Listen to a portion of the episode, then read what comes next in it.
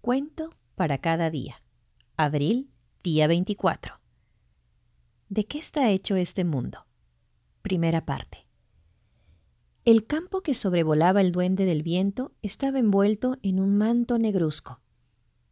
Las chimeneas arrojaban un humo gris, los tejados de las casas eran grises, incluso los caminos y los árboles sin hojas se desvanecían en una niebla grisácea. Qué triste es este mundo, pensó el viajero del cielo. Luego descendió planeando hacia una de las calles de la ciudad. Sentado cerca de un canalón, Mitsu el gato no paraba de bostezar, preguntándose qué podría llevarse a la boca. Pero el duende no se confió. Se dijo, Sería una pena que me devoraran justo cuando acabo de nacer y enseguida volvió a desplegar su abrigo para posarse en el filo de la ventana más cercana.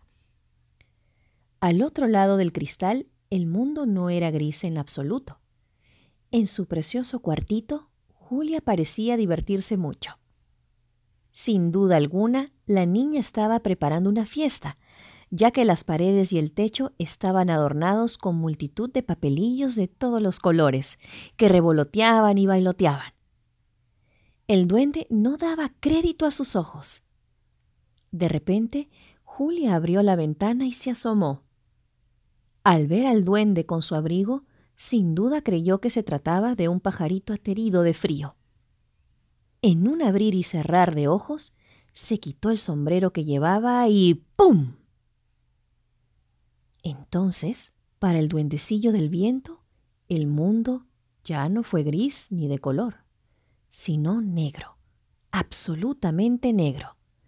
Se encontraba preso al igual que un pájaro enjaulado.